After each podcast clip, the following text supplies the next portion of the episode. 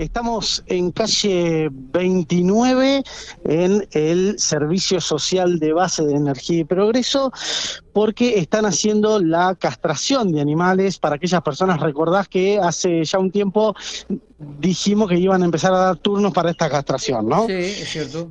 Bueno, y por esto estamos hablando con el director de zoonosis y vectores de la Municipalidad de General Pico, Matías Calmens. ¿Cómo te va? Buenos días. ¿Qué tal? Buenos días, ¿cómo andamos? Bueno, están acá bastantes personas, veo, trabajando ya y bastantes vecinos que se acercaron. Sí, eh, tenemos el día de hoy 40 turnos asignados, aproximadamente mañana, día sábado, eh, lo mismo.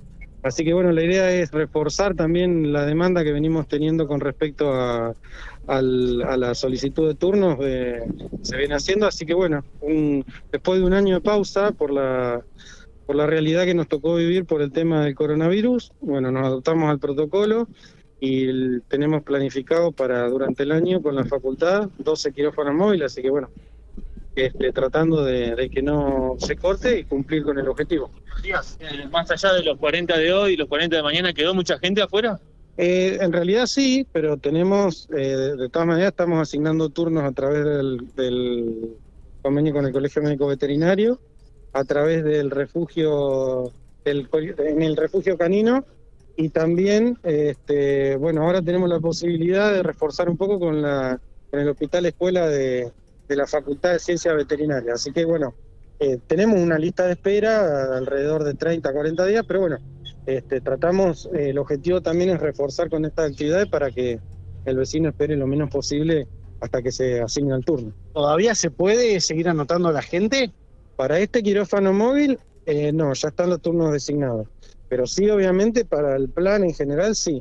Ingresando a la página del municipio, en www.generalpico.gov.ar, eh, se puede hacer la inscripción y eh, son mascotas. Ahí da una descripción del plan con los números de teléfono de la oficina y em, también eh, bueno, se hace clic en ese botón, larga un formulario, ese formulario se debe guardar y cuando termina de hacerse la inscripción, que fue exitosa, eh, larga una inscripción que dice su respuesta fue enviada correctamente y quiere decir que ya está inscripto y bueno, el paso siguiente es esperar a recibir el llamado de la veterinaria o el veterinario que le fue asignado fundamental todo este trabajo para controlar la población canina en general ¿no? Una problemática que avanza siempre y que está en el mundo, ¿no?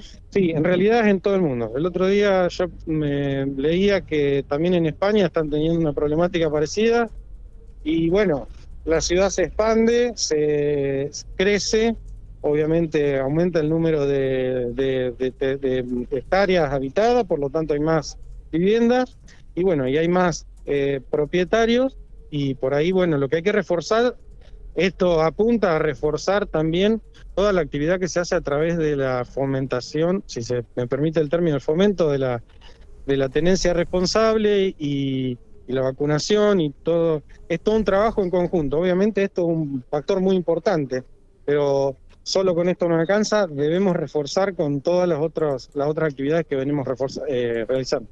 ¿Cómo van a continuar las actividades del quirófano? Mañana continuamos con los turnos asignados para el día de mañana y después, sobre fin de mes, tenemos otro quirófano programado. Eh, y bueno, tenemos el, el quirófano, se, tenemos la, demanda que se va al sur de la provincia de la, Pampa. Así que bueno, ahí te, vamos a tener un parate, pero la idea es eh, garantizar los 12 en el año. A 12 por, por 80 turnos en total, Aproximadamente, sí. Sí, 70, 80. ¿A qué edad de los animales se puede hacer esto y hasta qué edad? Mira, eh, recomendado a partir de los 6, 7 meses. Eh, por eso también recomendamos en la demora que tenemos hoy que, que, los vecinos inscriban a los animales aproximadamente a los 5. Eh, y la edad depende también aproximadamente hasta los 8 o 10 años, depende del criterio del colega. Obviamente que no es lo mismo una cirugía, esto es una cirugía. Eh, por lo tanto, también el, objetivo es respetar los tiempos quirúrgicos. Eh, y obviamente no es lo mismo en un animal, eh, un animalito cachorro, que en un animal adulto, con algunas complicaciones que puedan llegar a tener por la vida misma que haya tenido, tiene más riesgo. Así que mientras antes mejor y reducimos eso sí está comprobado científicamente, reducimos notoriamente las, eh, la, la, posibilidad de que tenga algún tumor o alguna complicación eh, relacionada con la estimulación hormonal. El año pasado fue un año complicado. ¿Cuál fue el balance? ¿Qué les quedó por hacer? ¿Se va a poder recuperar este año? Lo perdido el año pasado, si me permitís, perdido, eh, no, porque bueno, esto, los quirófanos móviles que no pudimos hacer el año pasado no lo vamos a poder eh, compensar. Sí, eh, bueno, otra de las cuestiones que quisimos hacer fue establecer por ahí alguna muestra poblacional canina, vamos a tratar de avanzar con eso, es lo que hablábamos a fin de año. Este, el año pasado no fue un mal año, a pesar de todo lo que nos sucedió con respecto a las, digamos, a los a la ida y venida con la situación epidemiológica.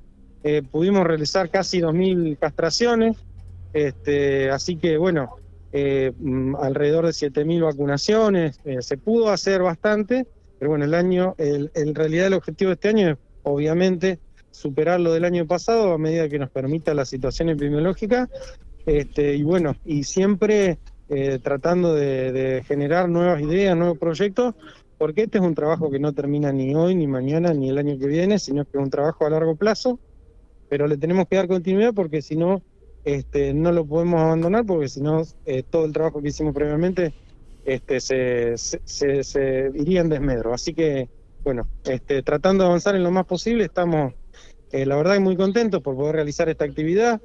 Eh, este servicio social de base, la verdad que nos, nos sostuvo nos aguantó un año para poder volver.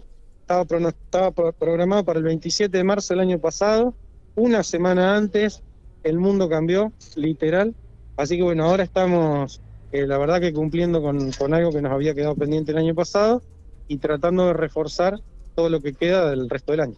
Matías, te cambio rotundamente de tema. Eh, recibí varios mensajes de roedores en las zonas céntricas, en casas, viste, que, que vienen viendo. ¿Qué tiene que hacer la gente cuando encuentra ese tipo de roedores? ¿Cómo, cómo se maneja? ¿Cómo se tiene que manejar? Mira, nosotros hicimos un relevamiento que creo que inclusive con ustedes hicimos una, una nota eh, en la zona centro y la verdad que sí, obviamente eh, vimos presencia de roedores. Lo que es lo ideal, si tenemos una presencia muy grande, sería solicitar eh, el asesoramiento de, alguna empresa que se dedique al tema, porque no es un trabajo de un solo día, este, es un trabajo como que hay que hacerlo muy a largo plazo.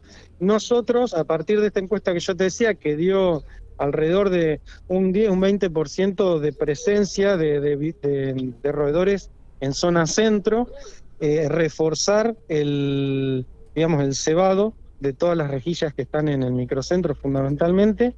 Ese era un problema. Y bueno, y atender obviamente de a poco la demanda de los vecinos y articulando, porque también se trabajó con comercio, con la dirección de comercio en este caso, para, bueno, reforzar en el caso que haga falta en algún comercio el control de plagas, eh, lo realicen. Este, pero es un trabajo multifactorial que hay que hacer y bueno, tenemos también la realidad de que por ahí este, tenemos eh, eh, presencia en, en, las cloacas, en los desagües, bueno, entonces tratar de ver de dónde vienen, es un trabajo medio como de hormiga, pero bueno, hay que controlarlo. Muchas gracias.